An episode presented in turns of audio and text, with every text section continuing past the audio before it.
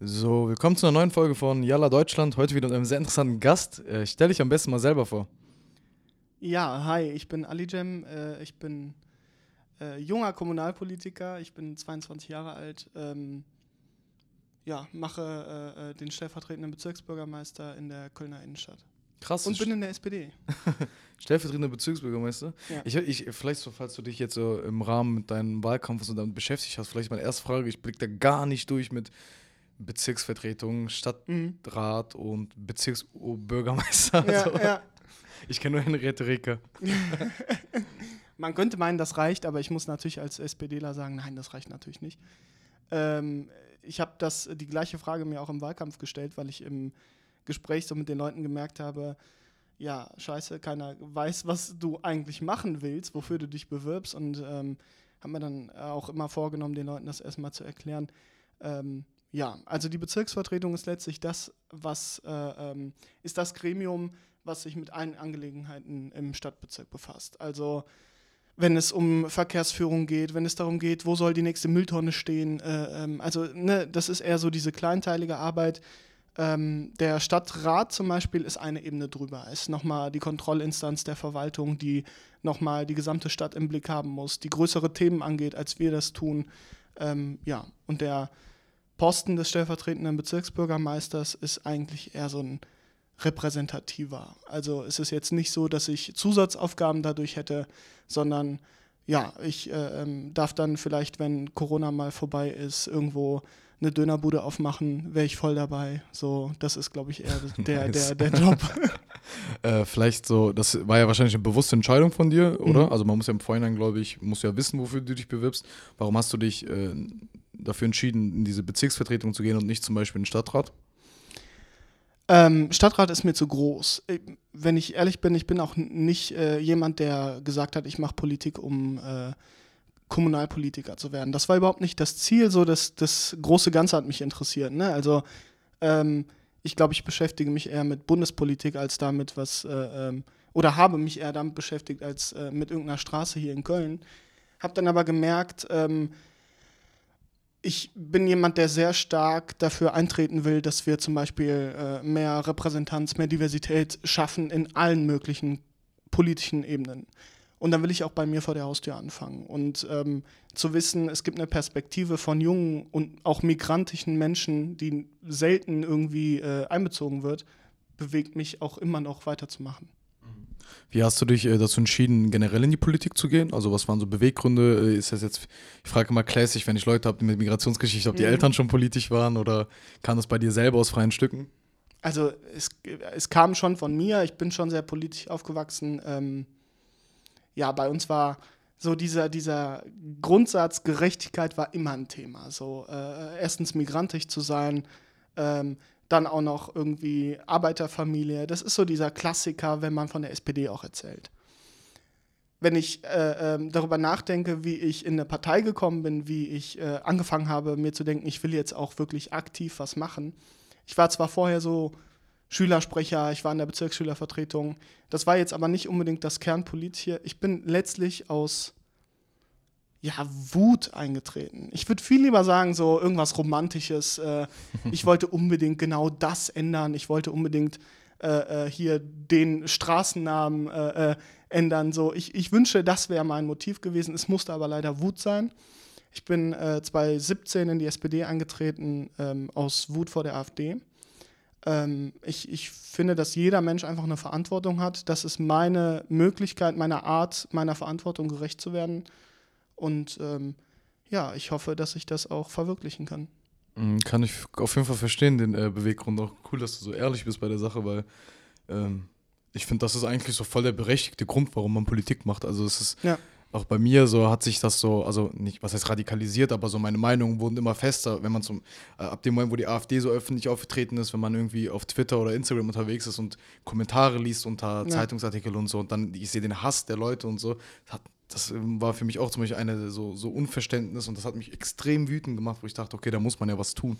Man ist ja gezwungen. Also ich habe keinen Bock darauf, dass Menschen über mich reden und nicht mit mir. Und den Anspruch sollten alle Menschen haben dürfen. Und das ist der Grund, warum ich mich einsetzen will. Warum ich sage, ich muss irgendwas machen. So, die AfD spricht andauernd über irgendwelche marginalisierten Gruppen äh, auf höchster rassistischer Art und Weise. Und ich kann dann nicht still sitzen und mir denken, ja, irgendwer wird das Problem schon für mich klären. Denn wenn die AfD stärker wird, wenn die AfD irgendwelche Parolen schmeißt, dann leiden darunter nicht äh, äh die, die alten weißen Leute, die irgendwo in irgendwelchen Gremien sitzen, die, die, denen es natürlich um ihre Ideale geht, ne, die auch für was kämpfen. Aber derjenige, der wirklich am Ende leidet, das ist jemand, der so aussieht wie ich. Ja.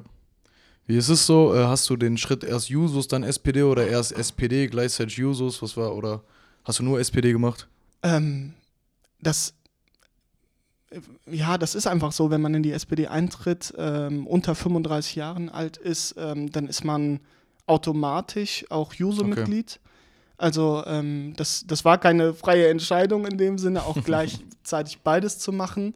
Aber ähm, es ist äh, so, eine, so ein Selbstverständnis. Ne? Auch wenn man, wenn man junge Ideen hat, wenn man vielleicht auch etwas linker als die, als die Mutterpartei ist, dann hat man auch den Anspruch, so die Leute zu finden, die, die ähnlich denken wie, wie man selbst. Und das, das geben die Jusos einmal auch. Und zu wissen, wir sind, wir sind auch eine, eine Kraft, die sozusagen sich gegenseitig mobilisieren, empowern kann, um dann auch äh, irgendwann in die, in die äh, stärkeren Strukturen der SPD einzusteigen. Das ist so eine ganz gute Basis, wenn man eigentlich äh, Politik machen will. Ja, jetzt hast du gesagt, so, ähm, also dein, dein Beweggrund war Wut, hast du gesagt, und jetzt bist du rein, jetzt dann bist du rein in die Politik. Und ähm, ich weiß nicht, ob du auch die gleichen Erfahrungen teilst wie ich, aber ich denke mal, es ist, es ist genauso ist ja Politik etwas, was sehr, sehr äh, langsam ist, also extrem langsam und mhm. äh, so als, als äh, junge migrantische Person mit viel Wut in sich, dann erwartet man ja wirklich so Action nach Action ja, nach ja, Action. Ja. Und äh, wann hast du realisiert, dass es nicht geht und dass du wirklich so äh, alle Steps zurück und von ganz Anfang an starten musst? Ich habe das vorher realisiert, sonst wäre ich nicht in die SPD eingetreten. So, ich glaube, wenn man was sagen kann, dann ist es wirklich, dass die SPD nicht die schnellste Partei ist. Ähm, aber das, das war mir bewusst. Ich wollte auch in, in ein, eine Ideologie eintreten, die bereit ist, Kompromisse einzugehen, die bereit ist, ähm, Demokratie zu bündeln für, für die gesamte Gesellschaft und nicht nur für die Leute, die einen selbst gewählt haben. Ähm, ich ich höre das zum Beispiel häufig von Freunden, die sich dann so denken, Alter, wenn du irgendeine Straße, ähm, wenn du irgendwo eine Fahrradspur haben willst, dann nimm doch einfach einen Pinsel, ein bisschen Farbe und geh durch die Straßen. Und ich bin dann derjenige, der sagt, so funktioniert aber Demokratie nicht. Hätten wir Anarchie oder irgendein autoritäres Regime, ne, dann kannst du einen Farbeimer nehmen und das machen. Äh, oder die Leute, die dafür verantwortlich sind. Und keiner hat das Recht zu hinterfragen. Da bin ich froh, dass wir das Recht haben zu hinterfragen und gleichzeitig auch ähm, ja, demokratische Instanzen haben, die am Ende verwirklichen, aber es dauert leider zu lange. Und wenn es dann aber um so äh, Themen geht, die für mich keine Meinung sind, die, ne, also Rassismus ist keine Meinung, da sind wir uns ja eigentlich fast alle in Deutschland einig. Ähm, wenn es darum geht, dann denke ich mir immer wieder so, mach doch einfach. Ne? Also, wenn ich jetzt unseren Innenminister sehe, äh, der irgendwelche äh, ähm, ja, beschissenen Sätze von sich gibt, denke ich mir ja, entweder Mund halten äh, oder einfach die Konsequenzen ziehen und so jemanden nicht an die Macht lassen. Das sind so Sachen, die, die aus meiner Sicht schneller gehen müssten. Ja ich habe jetzt viele äh, Gäste oder auch viele junge politische Menschen aus, aus den verschiedensten Parteien jetzt da gehabt, ähm, bis auf die CDU, die immer noch nicht antworten.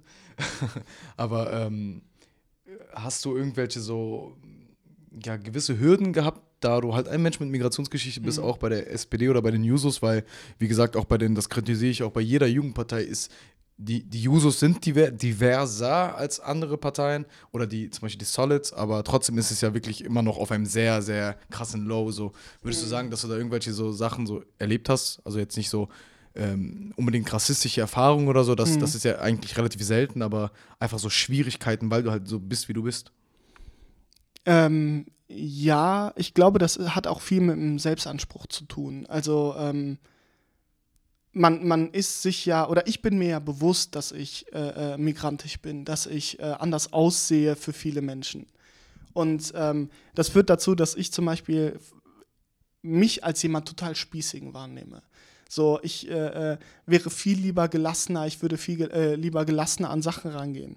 Aber ich habe immer das Gefühl, wenn, wenn ich Politik gestalten will, dann wird von mir auch als junger Mensch erwartet, dass ich ähm, in gewissermaßen so eine, so eine Ausstrahlung, so eine, so eine ähm, seriöse Ausstrahlung mit mir bringe, die, die ich einfach irgendwann so verinnerlicht habe. Das, das ist etwas, was auf einen von der gesamten Gesellschaft gespiegelt wird.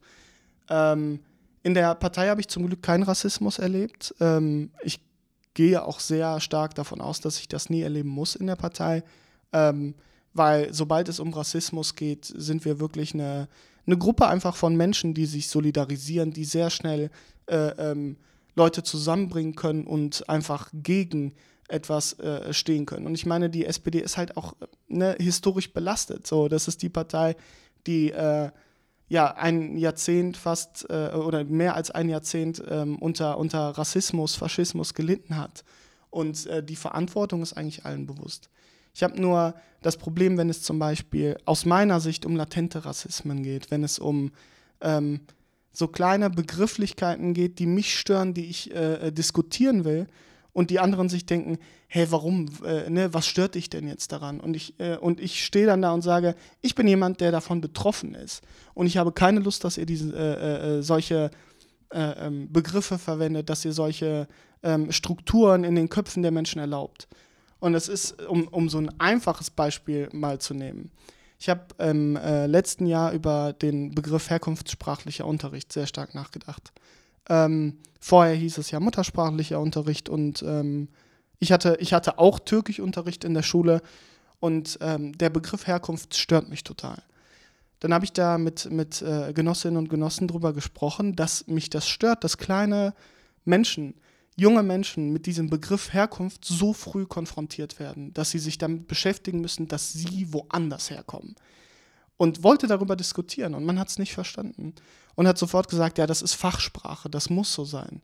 Und das ist etwas, was ich immer noch nicht verstehe. Es ist mir egal, ob das Fachsprache ist. Wenn, wenn, wenn das als störend empfunden werden kann, dann, das heißt nicht, dass ich Recht haben muss, aber das heißt, dass wir darüber diskutieren müssen.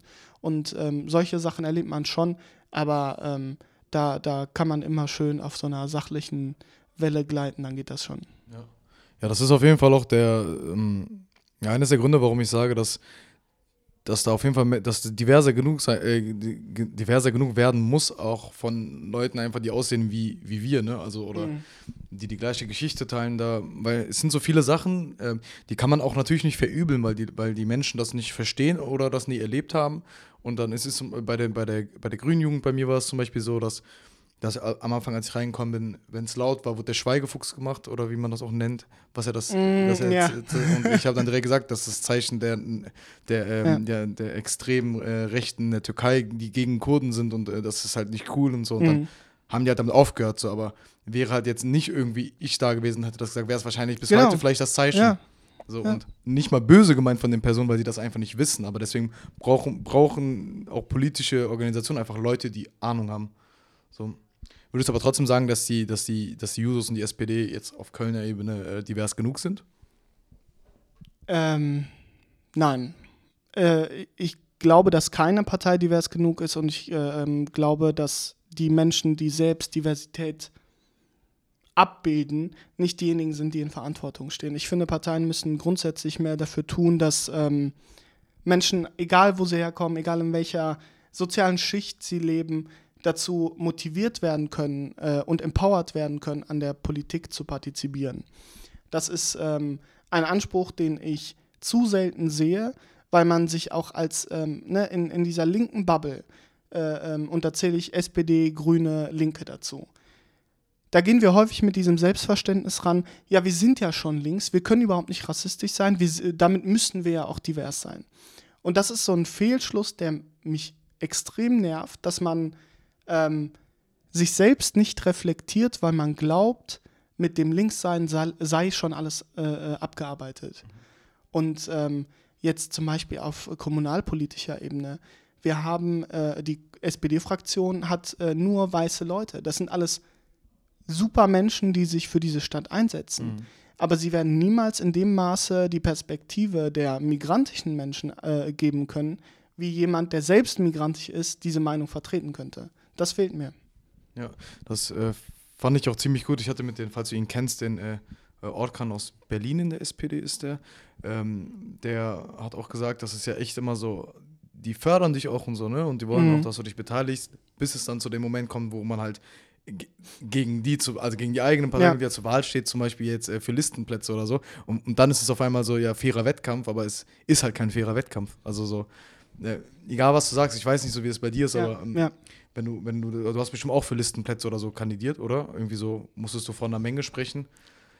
Ja, aber ich hatte in der Innenstadt zum Beispiel Glück. Hier ist das wirklich ein Selbstverständnis, dass wir ähm, quotiert, also paritätisch besetzen, dass wir, äh, also es wurde nie hinterfragt, äh, was für einen Background ich habe. Das war voll egal, als ich äh, ähm, kandidieren durfte.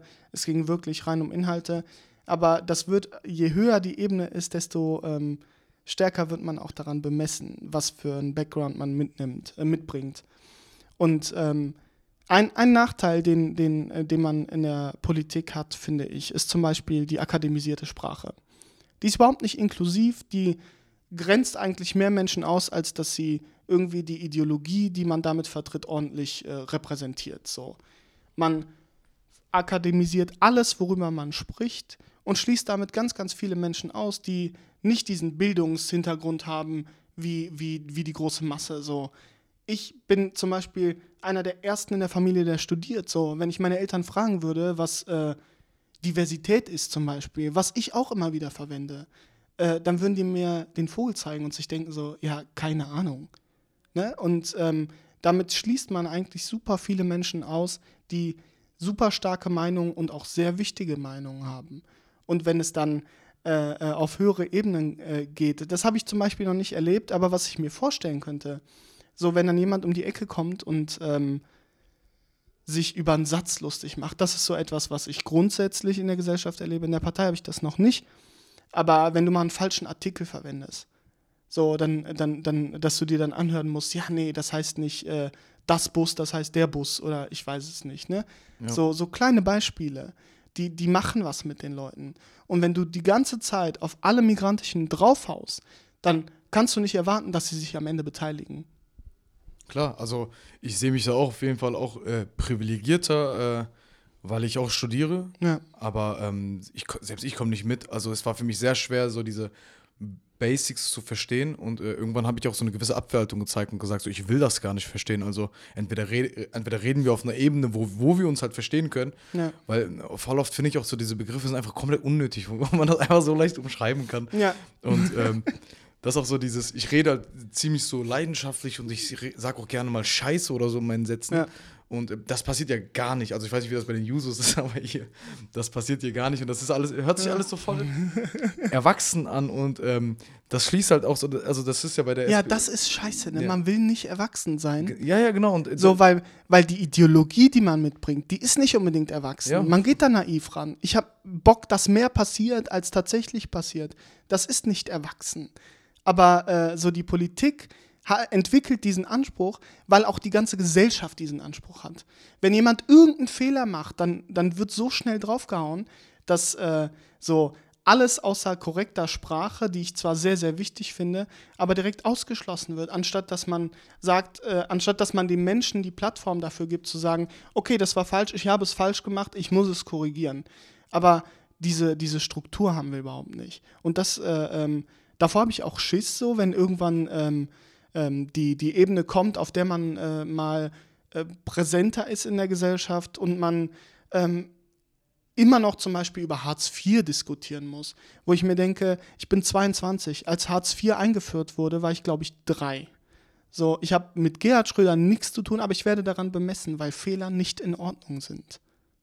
Ja. ja, das mit dem Erwachsensein finde ich auch immer sehr, sehr schwierig, einfach weil, wie gesagt, ich, ich möchte ja so meine, ich möchte ja diese jugendliche Energie, diese junge Energie, die ich habe, behalten. Ja. Und ich möchte auch, dass Leute, die nicht beteiligt sind am, politischen Diskurs, checken, ich bin für sie da. Aber ich weiß auch, wenn ich, ne, wenn ich in diesen Strukturen bin, rede ich halt auch, muss ich wie die reden. Selbst Ja. wenn ich die Worte nicht benutze. Du meinst ja gerade auch, du musst so mehr laid back und so. Und dann habe ich das Gefühl, dass die, Leute, für die ich sprechen will, mich auch schon nicht mehr verstehen. Und dann fühle ich mich immer so ein bisschen verraten gegenüber meiner Ja, eigenen total. Position.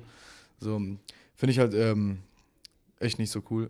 ich. Ich meine, ähm, das, das Blöde ist ja, man, man weiß überhaupt nicht, ob die Leute so sprechen wollen, die anderen, die in diesem Rahmen sind.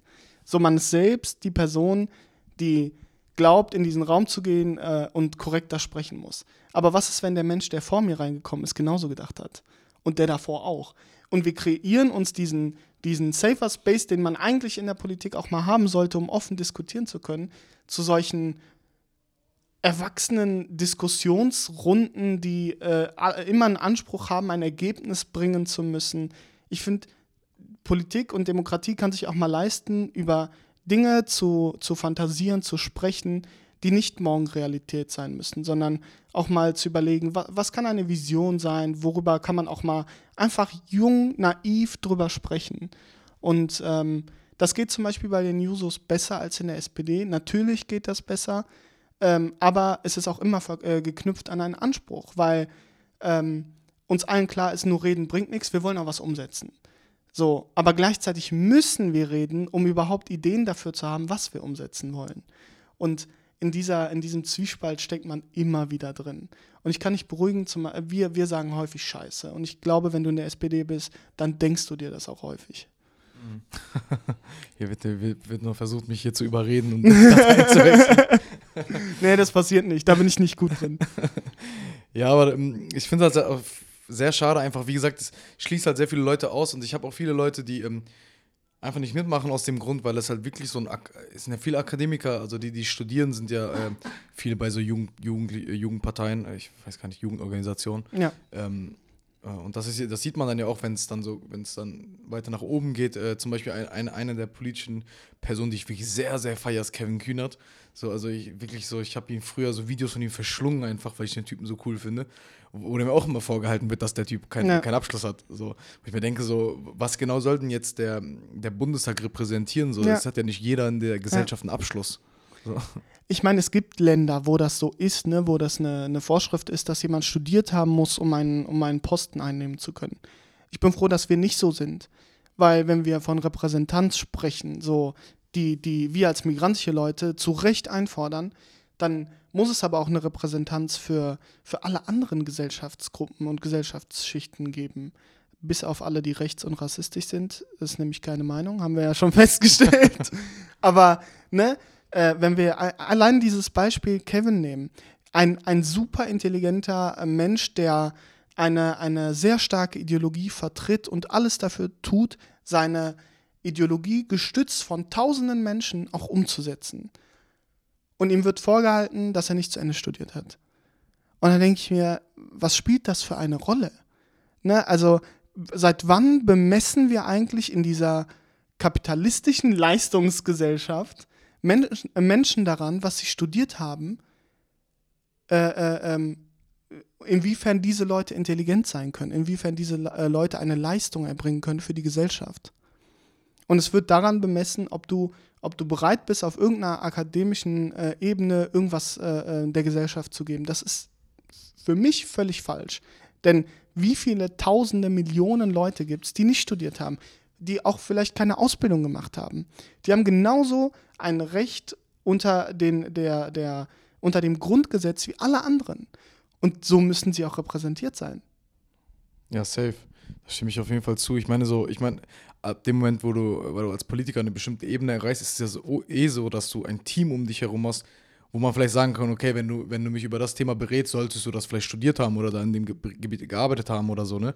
Aber mh, mm, das ist ja nicht die Aufgabe eines Politikers, alles zu wissen. So, also mhm. das, und das wird dann, also als einzige Waffe wird das wirklich genommen, wo ich mir, wo ich mir dann so denke, ist so egal, ob der jetzt zum Beispiel so Kunst studiert hätte, jetzt äh, seinen Bachelor hat und dann über über äh, Wohnungspreise redet, so, wo ist denn da die, so die Verbindung? Ja. Da sollte man eher gucken, dass ein Gesundheitsminister vielleicht irgendwie aus dem Gesundheitswesen mal gemacht hat, um zu checken, was es ist, oder ein Familienminister vielleicht eine eigene Familie hat oder so. Ich weiß nicht so, verstehst du? Für mich sitzen auch zu viele Wissenschaftler da oben. Weißt du, da, da, wir haben so viele Leute in der Politik, die Politikwissenschaften studiert haben und deren Ziel es auch war, in die Politik zu gehen. Finde ich nicht falsch, da sind sehr viele intelligente Menschen dabei, aber vielen traue ich eine Erfahrung auch nicht zu, weil ich mir denke, ähm, wie willst du als jemand, der die Wissenschaft dessen studiert hat, auch das empfinden, was äh, ähm, jetzt im Beispiel Gesundheit, wenn ein Politikwissenschaftler Gesundheitsminister ist, der muss koordinieren können. Ne? Das ist sein Hauptjob, der muss die große Verwaltung leiten. Dafür brauchst du nicht äh, im Gesundheitswesen tätig gewesen zu sein.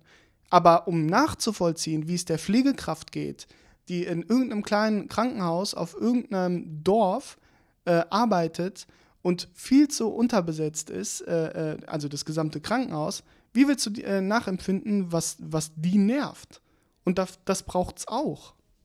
Klar, so, also ich meine, so Empathie ist ja so ein Riesending. Also Ja. ohne Empathie wird es halt sehr schwierig. Ne? Wenn du, wenn, deswegen, wie gesagt, für, genau das gleiche ist ja generell für, für äh, Politik bezogen auf Menschen mit Migrationsgeschichte so. Die, wenn du nicht weißt, wie wir aufgewachsen sind, wenn du, das, das, ist, das ist nicht eine Sache, die kann man in einem Gespräch klären. Ich kann dir vielleicht sagen, wie es war und du wirst vielleicht ein bisschen so respektvoller und weißt, ah, okay, er hatte es schwierig, aber um wirklich zu checken, wie es war, musst du Ja. das gelebt haben Ja. einfach. So und ähm, das ist ja bei vielen Sachen so. Wir haben gerade eben über Kleinigkeiten geredet. Ich wir haben jetzt, guck mal, die, die Hälfte des Gesprächs haben wir jetzt schon über andere Sachen, als wir über eigentlich reden wollten. Ich habe Zeit. Du, ähm, das ist eine Sache, die mich auch sehr interessiert, sind, sind Straßennamen. Da hatte ich Mhm. jetzt schon mehrere irgendwie so Vorträge und so schon äh, zugesehen und es ist auch mehrmals in äh, Folgen hier ähm, das Thema äh, gefallen, aber du hast ja auch aktiv, glaube ich, etwas, also das war einer deiner Wahl, äh, Mhm. womit du dich während der Wahl beschäftigt hast. Vielleicht so fangen wir mal ganz basic an. Wie, wie fandest du den Wahlkampf? Habe ich vergessen zu fragen. Oh, Wie war das? War wahrscheinlich, wahrscheinlich der erste Wahlkampf auch für dich. ähm, ja, als Kandidat. Genau, als Kandidat. Äh, ne, ich habe ähm, letztes, vorletztes Jahr ist es ja jetzt schon, ähm, noch beim Europawahlkampf unterstützt und letztes Jahr durfte ich dann selber kandidieren. Ähm, der Wahlkampf war besser. Und zwar nicht, äh, ähm, weil ich jetzt irgendwie die Leistung der Menschen beurteilen kann, die Wahlkampf gemacht haben. Aber ähm, beim Europawahlkampf war das zum Beispiel so, dass super viele ja, so Faschos bei uns am Wahlkampfstand äh, waren und uns vorgeworfen haben, dass Demokratie kein System ist, dass wir alles schuld sind und äh, ähm, dass, die, dass die SPD ja sowieso nicht geht und dass die ganzen Geflüchteten, naja, die haben ja nicht Geflüchtete gesagt, aber ähm, du weißt ja, was ich meine, äh, ne, dass die mal alle raus sollen, dass äh, ne, dieses klassische, die Migranten nehmen uns die Arbeitsplätze weg, so, das mussten wir uns alles anhören 2019. Äh, 2020 war es ein bisschen gelassener, da kam das total selten vor. Ich hatte mal einen Reichsbürger vor mir stehen, dem ich dann klar machen musste, dass er zu gehen hat, ähm, was er nicht hören wollte. Äh, ähm, er hat nämlich mir zum Beispiel nicht in die Augen geguckt, so dem Mann mit den schwarzen Augen, mit äh, schwarzen Haaren, Entschuldigung, spreche ich nicht, sondern der Krass. hat äh, mit, mit meinen Genossinnen und Genossen gesprochen, die am Wahlkampfstand hatten, aber hat mich gemeint. Also sowas wie, ja, der ist ja intellektuell überhaupt nicht auf der Höhe, mit dem spreche ich nicht. So ein Satz kam dann von dem. Ähm, sowas hat man erlebt, aber es war viel interessierter. Die Menschen hatten Lust zu wissen, was man vorhat. Ähm, ähm, dadurch, dass auch die Dinge, die man ja bespricht, direkt vor der Haustür stattfinden und nicht irgendwie bundespolitische, europapolitische Themen sind, war es auch einfacher, einen Zugang zu finden. Ne? Zu sagen, äh, so, wir stehen jetzt hier an den Ringen, hier ist der neue Radfahrstreifen, wie kann das verbessert werden, wie kann es optimiert werden. So darüber zu sprechen, ist zugänglicher. Das war das Schöne in dem Wahlkampf letztes Jahr. Okay, und dann mit gutem Outcome, ne? Ich meine, so, du bist, du bist reingekommen. Ja, Also hast du den, oder also ich nicht? bin nicht. reingekommen, ne? für mich ist es gut gelaufen. Ähm, aber man, man tritt ja eigentlich nicht oder sollte nicht nur für sich selber eintreten. Man tritt ja für eine Idee ein, die man mit vielen, vielen anderen Menschen teilt. Und wir haben richtig gute Leute äh, äh, in der Partei, die es leider nicht geschafft haben in den Rat oder in die Bezirksvertretungen. Äh, ähm, ja, das ist schade, aber so funktioniert Demokratie. So, komm klar mit. Da haben wir euch weggeputzt. Ja, es wird euch noch auf die Füße fallen. Ich sag's nur. Ja, äh, zurück zu Straßennamen. Ich habe gelesen in deinem Post, es gibt über 5000 in Köln, meinst du? Oder? Wenn ich mich recht entsinne, über 5000 Straßen in Köln. Ach so, ja. Und, ich ich äh, kenne die genaue Zahl nicht, ja. Ähm, und davon, also die meisten so, da, guck mal, das ist so eine Straße, Straßennamen ist so eine, so eine Sache, ey, wirklich, ne, das, da kriegst du erst mit, dass das ein Problem ist, wenn du irgendwie wirklich in so einem Workshop oder so sitzt oder in so einem Mhm, Vortrag. mhm. Wenn ich jetzt so, wenn ich jetzt irgendwie zu, zu meinen Freunden oder von früher nach Kalk gehen würde und sagen würde Straßennamen, also da wird keiner überhaupt Ja. nicht denken, was da ein, was für ein Ja. Problem sein könnte. So, ähm, was ist das Problem? Ich würde es so zusammenfassen. Gedanken werden zu Worten, Worte zu Taten. Das ist ja so, so ein Leitspruch, den man immer wieder hört. Und das, was wir in der Stadt sehen, was unsere Straßen betitelt, gibt nicht das wahr, was wir als Gesellschaft sind. Egal, ob es darum geht, dass wir viel zu wenige Straßennamen haben, die nach Frauen benannt sind. Ähm, ich, ich glaube, es gibt zehnmal mehr Straßennamen, die nach Männern benannt sind, als nach Frauen. Ich bin mir da nicht genau sicher, aber es ist eine, ein, ein immenser äh, ähm, Unterschied dazwischen. Das ist nicht paritätisch. Das ist so eine Baustelle, die ich nicht nachvollziehen kann. Die zweite Baustelle ist, dass wir klar kolonialistische und rassistische Straßennamen haben, die, die nicht zu dulden sind, wo ich äh, ähm, auch immer noch dafür streite, Leute zu überzeugen, dass es nicht in Ordnung ist, dass wir in Köln eine M-Straße haben. Dass man das umzubenennen hat. Und ähm, da, da bin ich ganz, ganz froh. In beiden Feldern, jetzt die zwei Probleme, die ich angesprochen habe, gibt es sehr, sehr viele Initiativen von, von äh, ähm, engagierten und betroffenen Leuten, die mich auch in meiner Arbeit bestärken und äh, äh, in deren Wissensschatz ich sozusagen auch mich äh, ähm, reinbegeben kann und das als Stütze nehmen kann, um die Dinge umzusetzen. Also wenn ich jetzt zum Beispiel über die M-Straße spreche, so ich bin vielleicht derjenige, der den Antrag in die Bezirksvertretung bringt, der den, der den schreibt äh, und versucht, Leute dort zu überzeugen. Auch wenn das der Fall ist, haben die Menschen, die dafür aber Jahrzehnte gekämpft haben, eine viel relevantere Bedeutung. Ich bin nur der Tropfen, der äh, am Ende gefehlt hat, um das Glas zu füllen. Aber dieses Glas haben Menschen gefüllt, die, die äh, ähm, sich zum Beispiel äh, in der Initiative schwarzer Menschen in Deutschland oder bei Decolonize Cologne engagieren, gefüllt haben. Das sind die relevanten Leute, die wir aufgreifen müssen, deren Meinungen wir in die Politik tragen müssen, weil das die Betroffenen sind.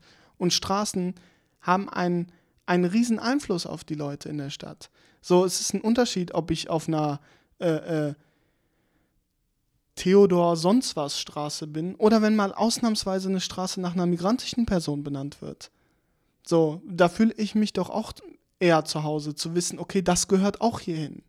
Das spiegelt das wieder, was wir sind. Ja, safe. Also ich weiß, ich glaube in Kalk war die äh, Istanbulstraße, habe ich immer so gefeiert, ne? Ist so, oh Mhm. cool, Istanbul. Klassisch Bauhaus, McDonalds. ja, ja. ähm, ja, das finde ich echt krass. Ähm, ganz kurz eine Frage ähm, vorhin, weil, wie gesagt, ich äh, scheue mich mittlerweile nicht mehr, diese nach Begriffsfragen äh, zu klären. Ich kenne das Wort Patriarchat, aber Parität höre ich tatsächlich sehr so, oft jetzt von dir, mhm. aber ihr habt da keinen Bezug zu. Vielleicht Mhm. das kurz erklärt? Äh, Parität meint einfach die ähm, ähm, Gleichstellung von Mann und Frau. Dass man Okay. äh, zum Beispiel, also Parität äh, beschreibt äh, ein, ein 50-50-Verhältnis zum Beispiel, wenn man über die Besetzung im, im Bundestag spricht, dass es paritätisch besetzt werden soll, dass äh, die Hälfte Männer, die Hälfte Frauen sein sollen. Und das gleiche dann auch für Straßennamen, dass wir eigentlich 50% Straßennamen haben sollten, weil 50% der Menschen auf der Welt weiblich sind. Ja. Da ist meine Frage, ähm, das war, glaube ich, nämlich das Schwierige, was bei, was bei der Thematik, erstmal Dankeschön für die, Mhm. für die Begriffserklärung, war, ähm, dass irgendwie das am Ende auf die Bewohner zurückfällt, die in der Straße wohnen, äh, also dass die da irgendwie mitentscheiden dürfen oder so, war das doch. Äh, oder äh, vielleicht ähm, erinnere ich mich nur falsch. Mhm. Oder wie, wie setzt man sowas um? Also du kannst jetzt einen Antrag stellen und ich sage Mhm. jetzt mal, ähm, wenn, der, wenn der Stadtrat oder wo man den Antrag auch stellt, jetzt nicht irgendwie ganz, ganz Banane ist im Kopf, so, dann sollte Mhm. das ja eigentlich Normalfall sein, dass so Kolonialstraßennamen geändert werden. So. Ähm, Könnte man meinen. aber kann die Stadt das alleine umsetzen oder muss das wirklich dann. Ja, geht das? Also ähm, wir haben ja auch Historikerinnen und Historiker in der Stadtverwaltung, die sich zum Beispiel mit sowas beschäftigen. Ähm, wir haben ein Integrationsamt, was da engagiert ist. Wir haben äh, also einen gesamten Verwaltungsapparat, der das umsetzen muss und umsetzen kann. Ähm, das heißt, die politischen Gremien, wenn die das beschließen, dann kommt das auch. Ähm, dass die Leute, die auf der Straße leben, jetzt zum Beispiel auf der M-Straße, ähm, dass die da mitbestimmen könnten, das, das stimmt so nicht. Man, äh, unser Ziel ist es immer, so möglichst viele Leute einzubinden. Ich habe auch ähm, vor einigen Monaten sogar einen, einen Brief von jemandem bekommen, der auf der M-Straße wohnt, der gesagt hat, mir ist das peinlich, wie meine Straße heißt. Ich will, dass die umbenannt wird. Und ich hatte einen riesen Respekt vor dem, weil er auch gesagt hat, ich bin ein, ein weißer alter Mann. So, oder mittelalter Mann. Aber ich habe einfach keine Lust darauf, in dieser Straße zu leben, wenn ich weiß, dass diese Straße rassistisch ist. Und ähm, Ich bin froh, dass so jemand schreibt, aber mir würde es nicht einfallen, die anderen Leute zu fragen, die auf dieser Straße leben. Das, ich meine das nicht so böse, wie es klingt, aber die sind mir vollkommen egal. So, wenn es mir darum geht, dass etwas rassistisch ist und es Betroffene gibt von diesem Rassismus, dann will ich mich an denen orientieren, die da, da leidtragend sind und nicht an denen, die es sich leisten können, 2000 Euro für eine Mietwohnung in der Innenstadt auszugeben. Die sind mir egal. Ja, das ist ja auch so, dass da wirklich sehr viel Abneigung dann sogar kommt und die Leute ja ganz schnell so dieses Ding, Dings entwickeln, ja, das ist meine Straße, die hieß schon immer so und ähm, die wird auch nicht umbenannt, wo ich mir denke, so, yo, also das solltest du eigentlich gar nicht zu entscheiden haben, du bist nicht betroffen davon, so. Äh, ist, schon, ist schon blöd genug, dass Leute wie du das jetzt machen müssen, wie, wie hart das jetzt auch klingt und nicht Leute, die betroffen sind von der Thematik, ja, das ja. irgendwie selber einbringen können. Aber das ist ja wirklich so, längst überfällig, weil äh, das ist halt bei Worten das Ding, wenn sowas äh, akzeptiert wird, dann wird halt das Wort wird halt immer normal bleiben da. Weißt du, was willst du denn sagen, wenn die Straße so heißt und jemand fragt mm. dich, wo wohnst du?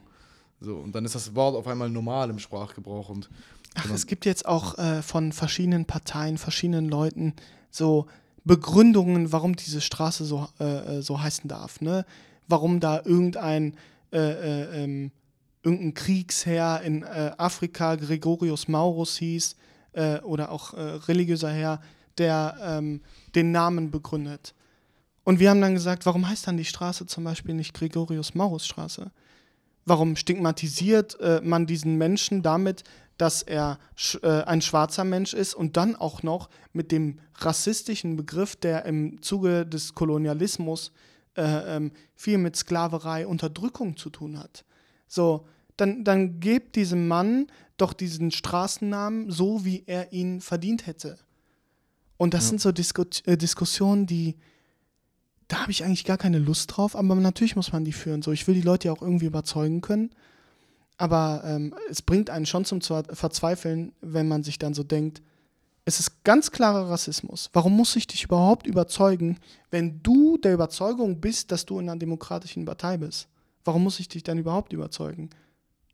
Ja, das ist ja, kriege ich ja auch oft mit. Ich weiß gar nicht, ich hatte letztens ein, äh, im privaten Umfeld ein Gespräch, dass es ja dann wirklich auch so ist, dass hier von den eben äh, von dir benannten linkeren Parteien, dass er auch von da, von der Seite immer sehr oft Gegenwind kommt und äh, wo ich mir denke, so, yo, also, was, das ist doch, also wie, wie, gesagt, so, wir brauchen gar nicht darüber zu diskutieren. Das ist, eigentlich die Diskussion wäre echt, das ist rassistisch, muss geändert werden, Punkt. Und dann ja. müsste das in einer Woche geändert werden. So. Ja. ja. Das ist aber echt krass. Ähm, warum, warum denkst du, ist das so, dass er, selbst die Parteien irgendwie da irgendwie sich besträuben oder auch mhm. das nicht, weil, weißt du, wenn du mir das jetzt sagst und wahrscheinlich auch jeder, der zuhört oder wenn du jemanden auf der Straße fragen würdest, jeder würde sagen, ja, natürlich ändert was, was, was juckt mich, wie die Straße heißt. Es sind vielleicht mhm. zwei Änderungen, irgendwie ein paar, paar Ämtern und fertig. Erstens, da sind super viele Leute, die so mit der, mit der Grundstimmung reinkommen, es bleibt hier alles so, wie es ist. So, ich würde es gerne sagen wie mitten im Leben, aber ich lasse es jetzt einfach mal. ähm, oder nee, es war Frauentausch. ähm, und dann gibt es noch die äh, Menschen, die, die glauben, dass das ein Thema ist, womit man sich profilieren muss.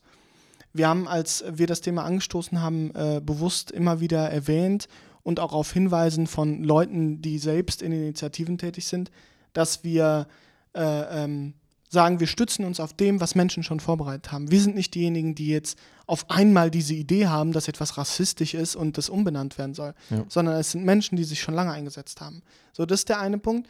Und die Parteien, die jetzt aber nicht, äh, nicht den Antrag gestellt haben wie wir, denken sich dann, äh, ja, warum soll sich die SPD damit jetzt profilieren? Wir zögern das jetzt mal hinaus, wir wollen uns auch selber damit profilieren.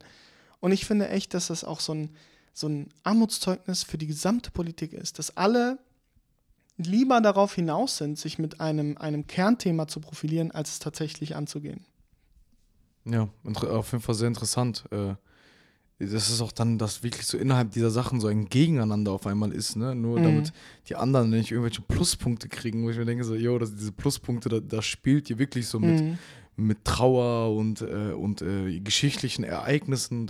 Das kann man wahrscheinlich auf sehr viele Thematiken ähm, anwenden, ne? Und mhm. dann will man das nicht der Partei zuschreiben und ja, aber, aber wo ist dann noch die Hoffnung in unser politisches System? Ach, ich meine, äh, ähm, wir, wir reden ja jetzt ein paar Tage nach äh, dem Gedenktag zu ja. Hanau zum Beispiel. So, Hanau hat eigentlich nochmal, äh, dieser Gedenktag hat ganz gut gezeigt, wie profilierungssüchtig man sein kann. Die, die meisten Parteien haben sich hingestellt und haben sich gedacht, äh, äh, wir, wir gedenken einfach. Ne? Es geht um diese Menschen, äh, äh, die ihr Leben verloren haben. Es geht um deren Angehörige. Äh, es geht einfach darum, dass man sich ganz klar gegen Rechtsextremismus stellt. So, das haben, hat ein Großteil der Parteien gemacht und das, das kaufe ich denen ab. So, ne? Ich meine das gar nicht im Sinne von, dass sie das getan haben, äh, um irgendeine Öffentlichkeitswirksamkeit zu haben, sondern das muss man tun, weil es selbstverständlich ist. Auf der anderen Seite äh, äh, sehen wir dann eine CDU, die auf Zettel Rechtsextremismus schreibt, sie zusammenknüttelt und wegschmeißt und glaubt, das Problem sei gelöst. So, das ist dann wieder PR, das ist Aufmerksamkeit. Das, das braucht es an so einem Tag nicht, ne? Und äh, ähm, da sieht man schon so diesen Profilierungsdran, weil alle wissen, ey, CDU mit eurem Innenminister, ihr habt echt ver. Ich suche ein schöneres Wort für verkackt, aber ich sag's jetzt einfach. Sag verkackt. So, ne? Und äh, wollt euch jetzt mit so einer Profilierungsaktion irgendwie eine, eine Plattform schaffen. So, das finde ich dann wieder traurig. Aber das macht auch nochmal deutlich, das gibt's halt leider. Ja. Finde ich aber cool, dass so durch die, also die CDU wird ja gerade, was ihre Social Media Arbeit angeht, richtig Mhm. so, also auseinandergenommen. Also ich weiß, ob du letztens den Post von heute gesehen hast, wo die dieses Willkommen in mehreren Sprachen Mhm. gemacht haben, mit kompletten Rechtschreibfehlern in anderen Sprachen. Ich habe das äh, bei einer Freundin in der Story gesehen, die ähm, das reingestellt hatte, die ähm, einen arabischen Hintergrund hat, so, Ja. die ähm, gesagt hat, Alter, das ist nicht arabisch. Wir wissen nicht, was da steht, aber äh, ne, wenn es arabisch sein soll, habt ihr was falsch gemacht. Und dann bin ich erst darauf aufmerksam äh, geworden. Also, ist schon peinlich. Ja. Ich bin froh, dass uns das nicht passiert ist, weil sind wir ehrlich, das hätte auch allen passieren können. Ja, schon, aber ich meine so, wenn du die letzten Tage durchgehend irgendwie äh, gemimt worden bist wegen deinen Aktionen. Ich, also ich meine, vor Mhm. paar Tage vor Hanau-Gedenktag mit diesem Ja. äh, äh, extrem rassistischen Video äh, Ja. gegen Clankriminalität äh, und dann halt dieses äh, Rechtsextremismus-Video so. Ich meine, jetzt hier ganz aktuell in Köln wurde, die, äh, wurde das Gedenkmal heruntergerissen für die Hanau-Opfer äh, was in Köln aufgestellt worden ist, so und mit Hakenkreuzen beschmiert und so. Ich meine, dann stellt euch doch da vor und Mhm. haltet Wache oder so, wenn ihr euch wirklich profilieren wollt. Ja. So, gönn Ja. ich euch dann. Aber das geht, also wie gesagt, wahrscheinlich war keiner von denen auf irgendeiner Kundgebung. Äh, Das, äh, äh, ich weiß es jetzt nicht, aber ich könnte es mir vorstellen. Ich sage das natürlich auch als Sozi, ne? Also, äh, ähm, wir sind ja auch alle froh, wenn die CDU dann mal äh, schlechter dasteht, um ehrlich zu sein. Mhm. Aber bei so einem Thema, ne, wo das auch noch so sensibel ist, in so einer Woche so äh, ähm, einfach desaströs darzustellen, geht einfach gar nicht. Also ne, das ist die Partei mit, mit nach Umfragen den meisten Prozenten in diesem Land. Und wenn diese Partei solche Gedanken reproduziert und sich überhaupt nicht hinterfragt, dann, äh, dann bin ich äh, erstmal sehr froh, dass ich nicht in dieser Partei bin und bin auch sehr froh, dass ich ja da äh, äh, ideologisch auch weit von entfernt bin. Aber auf Bundesebene zusammenarbeiten, ne?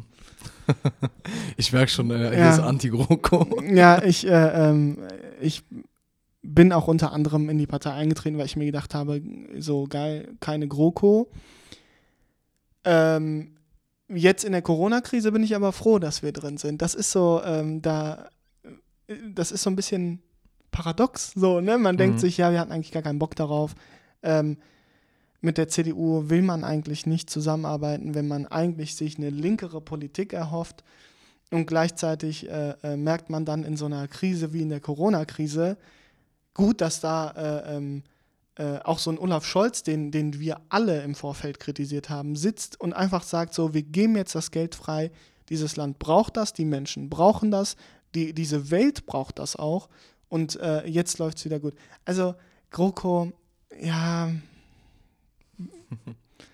wie willst du damit ehrlich umgehen? Das ist äh, nicht einfach. Und, ne, selbst so ein Kevin Kühnert hat es da nicht einfach. Ja, ja, das, das war ja auch, ähm, da war ja auch eigentlich immer entschieden dagegen und dann, äh, ja, das war auch so eine Thematik irgendwie, ähm, die ich mit dir äh, ansprechen wollte, aber erstmal zu der GroKo-Sache nochmal zurück. Äh, was, was jetzt sind ja Bundestagswahlen, jetzt, äh, was, was, was erhoffst du dir da? Was, was sind so persönliche Sachen, persönliche Konstellationen, die du dir wünschen würdest? Ähm, wir haben zum Beispiel, also es gibt die kleinen Sachen, die man sich erhofft. Wir haben zum Beispiel eine äh, Genossin, Senna Abdi, die ähm, für einen Wahlkreis kandidieren möchte. Äh, ich erhoffe mir, dass sie erstmal kandidieren kann und dass sie gewinnt, weil ähm, ähm, jemand wie sie auch eine Bereicherung wäre hinsichtlich der Diversität, von der wir die ganze Zeit sprechen. Ähm, und was ich mir natürlich erhoffe, ist, dass man die CDU auf die Oppositionsbank schickt. Dass, wir brauchen das alle.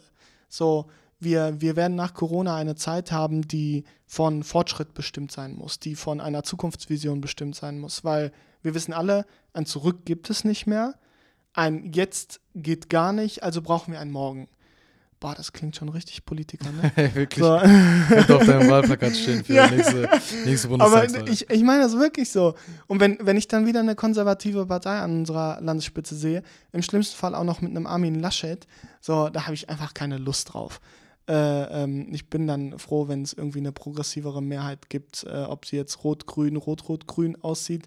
Äh, ähm, das wäre mir dann auch egal. Du würdest jetzt sagen grün-rot-rot und nicht rot-rot-grün. Ja, ja, ich hoffe keine, also so, ich habe, ich sage immer, ich hoffe keine Zusammenarbeit mit der CDU, so, Ja. aber irgendwie mit den meisten Gästen, die ich habe und so Nachgespräche immer, haben alle gesagt, das ist so das Wahrscheinlichste, was passieren wird. Ja, äh, ja, ist so. Ich, ich hoffe nicht, wie ich gar keinen Bock. Auch das hat mich auch hier in der Stadt Köln sehr enttäuscht, dass jetzt diese Ja. mit der mit der CDU, aber ich Ja. hoffe auf Bundesebene nicht. Obwohl es vielleicht der SPD gut tun würde, mal auf der äh, Oppositionsseite zu sein. Ja, das war ja unsere Hoffnung. radikaler.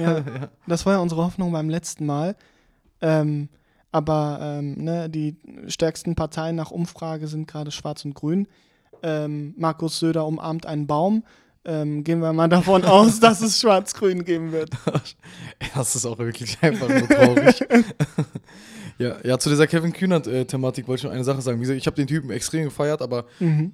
hatte auch irgendwie das Gefühl, als er dann irgendwie in die, in die Mutterpartei Partei eingegangen ist, dass da halt irgendwie so mm, ja, ein, ein Teil des Feuers weg ist, so würde ich jetzt sagen. Mhm. Und dass er, dass er voll oft so ist, dass Leute, die irgendwie sehr laut sind in Jugendorganisationen und dann in diese, ja, in diese Strukturen eingegliedert werden, dass das dann weg ist. Und ähm, ich weiß nicht so wieder, ob du da irgendwie auch sowas siehst, weil du bist ja Mhm. auch bei Jusos und bei der SPD beiden Mhm. so gleich aktiv. Ähm, weil ich finde das sehr schade, weißt du, auch so auf, auf Dingsebene, auf Jugendebene, Jusos, äh, Solids und die Grüne Jugend auf Köln arbeiten ja echt sehr oft zusammen, machen Ja. zusammen Beschlüsse, Ja. zusammen Pressemitteilungen. Und dass dann irgendwie so ab dem Moment, wo man in diese Strukturen reinkommt, dass das irgendwie dann alles weg ist. Das glaube ich nicht, erst recht nicht im Fall Kevin Kühnert zum Beispiel. Ähm, aber wir haben ja darüber gesprochen, so umso höher die Ebene wird, umso äh, mehr Seriosität verlangt wird, geht das Feuer eigentlich weg. Und das wird auch bei jemandem zutreffen wie Kevin Kühnert, der einfach eine, äh, für, für viele Menschen einfach eine Legende ist. Ne? Und ähm, das, das kann man ihm nicht verübeln. Und dann ist ja auch noch sein schwieriger Job. Er hört als Vorsitzender auf und muss ja der nächsten Vorsitzenden, die jetzt Jessica Rosenthal ist, irgendwie die Plattform überlassen. So, das wäre ja auch nicht fair von einem, von einem Mann, der jetzt aus der Position ausgestiegen ist, immer noch die, das Sprachrohr für, für, für die Frau zu sein, die jetzt den neuen Posten äh, hat. Das heißt, es ist auch sein Job, sich jetzt ein bisschen zurückzuziehen. Seine Ideologie bleibt ja für ihn. Er wird die trot trotzdem dafür kämpfen, aber er muss jetzt andere Wege finden. Okay. Und was, was sind so deine eigenen Erfahrungen? Also hast du eigentlich gerade aber auch schon gerade beantwortet, ne? Das finde ich aber, wie gesagt, finde ich irgendwie so sehr schwachsinnig so. Und deswegen denke ich mir immer so, boah, am besten, solange es geht, in den Jugendstrukturen bleiben, weil, weil das Hm. am meisten, also, also Hm. keine Ahnung, aber so, da hast du das Gefühl, dass da wirklich so Sachen gefordert werden, mit denen du dich vielleicht so Einverständnis und, ähm, und so, ja. Und dann ab dem Moment, wo es dann halt wirklich so in dieser Dingspartei ist, wird es einfach langweilig und dann ist jeder auf einmal und dann sind die SPD ist nicht mehr links und dann ist, sind die Grünen nicht mehr links und alle sind irgendwie äh, wieder einfach, ja, you know what I mean. es ist ja letztlich wie so ein Fluss. Ja, die Jungen kommen, äh, äh, steigen ein und fließen einfach weiter hoch und dann werden sie irgendwann alt. Und das Ziel muss es ja sein, dass diese Ideenschmiede, auch Jusos, die eigenen Ideen in die Partei reintragen kann. Und die, die Leute wachsen da ja auch rein. Und wenn es so um die Grundwerte der SPD geht, ne? wenn es um, um Gerechtigkeit für alle Menschen geht, wenn es darum geht, dass man beispielsweise für einen sozialen Ausgleich damit sorgt, dass man Reichen was wegnimmt, es den Armen gibt. So, das sind diese Kernideen der Sozialdemokratie. So würde ich sie zumindest zusammenfassen. Und wenn es um die geht, sind alle geeint. Egal wie progressiv äh, sie sind oder nicht. Trotzdem bleibt das Ziel das gleiche und dass man da so einen, einen Austausch schafft, dadurch, dass man auch irgendwann in die Partei hineinwächst, einfach aufgrund des Alters, ähm, ist irgendwie auch eine logische Konsequenz. Wir brauchen diese Leute auch, die mit den progressiven Ideen in die Partei gehen. Okay, cool. Ey, man merkt auf jeden Fall, du hast so das, ähm, das Politiker-Dings im, im Blut. Ja, es tut mir echt leid. Ich habe doch gesagt, ich vier, bin vier, Spießer, ey. Also vier Jahre Politik. Ja, zerstört einen. Zerstört. nee, ich war vorher auch schon Spießer. Ja? Wirklich, ja, ja. Ja, es ist, ich versuche immer, wie gesagt, diesen krassen Spagat zu machen zwischen. Aber der, der ist halt auch, nützt halt nichts. Also, Ja, äh, Über die ich, habe auch letztens auf, jetzt gibt es ja auch noch Clubhouse. Ich habe letztens auf Clubhouse äh, äh, bei einem Talk raus, äh, äh, ähm, äh, in einem äh, Talk gesprochen und war dann so, ich habe einfach nicht drauf, den Kanaken rauszulassen. Das stört mich total, weil, weil ich mich selbst als POC identifiziere, ne? Und ich will auch mal, äh, ähm, und das Bild, was ich davon habe, ist so der lockere Kanake, dem, dem, dem es auch mal, äh, äh, der, der intelligent ist, egal wie er spricht. So. Aber das habe ich einfach nicht drauf. Ich bin da einfach zu schlecht. ja, das, das Ding ist, es ist was Cooles, aber es nützt halt trotzdem nichts Ja. in so einem rein weißen. Wäre wär das diverser, ne? Und dann würde ich so mit Kanackenfeuer ankommen, Ja. so meine Reden Ja. halten, dann wäre es natürlich viel cooler. So auch so von. Ich weiß nicht, so bei der alevitischen Jugend zum Beispiel, ne, ey, wenn äh, da Bundeskonferenzen, ne, ey, ist Mhm. wirklich, da fehlt's nur, fehlt nur eine Kleinigkeit, es gibt eine Massenschlägerei. so viel Hitze ist da. Ja, geil. Ja. Ja, ey, danke für das Gespräch, Digga. Ähm, das Ich danke war, dir. sehr, war sehr entspannt, sehr cool. Ich hoffe, ich hoffe, du kriegst das durch mit den Straßennamen, also da drücke ich die Daumen. Vielleicht kannst du, ähm, wie, wie kann man das supporten? Kann man das irgendwie, gibt's, du hast Initiativen angesprochen. Ähm, was ich immer empfehlen kann, zum Beispiel ähm, Decolonize Cologne macht Führungen in Köln, ähm, wo es um Kolonialismuskritik geht, dass man ähm, sich einfach mal die Straßen anguckt und überlegt, wo ähm, sind äh, in der Südstadt machen die das, im, im, äh, in Nippes machen die das. Ähm, da, da kann ich allen empfehlen, einfach mal hinzugehen, äh, auch mal in Kontakt mit den Menschen zu, zu treten, die wirklich Bescheid wissen über das Thema und die dann auch noch selbst betroffen sind von dem Thema. Solche Sachen einfach mal das Gespräch suchen, den Kontakt suchen, zusammenbringen, so. Das ist, glaube ich, das, was alle tun sollten und auch alle tun müssen, wenn es darum geht, konkret eine Sache zu unterstützen. Wenn, ne, ähm, wenn, wenn ich das so genau wüsste, wäre die Sache auch schon umgesetzt. Aber ähm, ja, man muss halt versuchen, irgendwie Netzwerke aufzubauen und sie zu nutzen. Ja. Ich hoffe dann irgendwann, dass ähm, irgendeiner dieser scheiß Straßennamen äh, Ali Jem Pollard Straße ist. Ich hoffe nicht, ey. Voll peinlich. Und in Deutschland musst du, glaube ich, auch noch zwei Jahre tot sein, damit das passiert. Ich nehme diese letzten Worte zurück. Ja, du bist dann so mit 90, so steigst du nochmal in die Kommunalpolitik ein und bist so, die Straße benennen wir jetzt um. Ja, vielleicht ein Lebensziel für die älteren Zuhörer und Zuhörerinnen. Äh, ja, dann danke fürs Gespräch und ich wünsche noch einen schönen Tag. Ciao, ciao. Danke dir.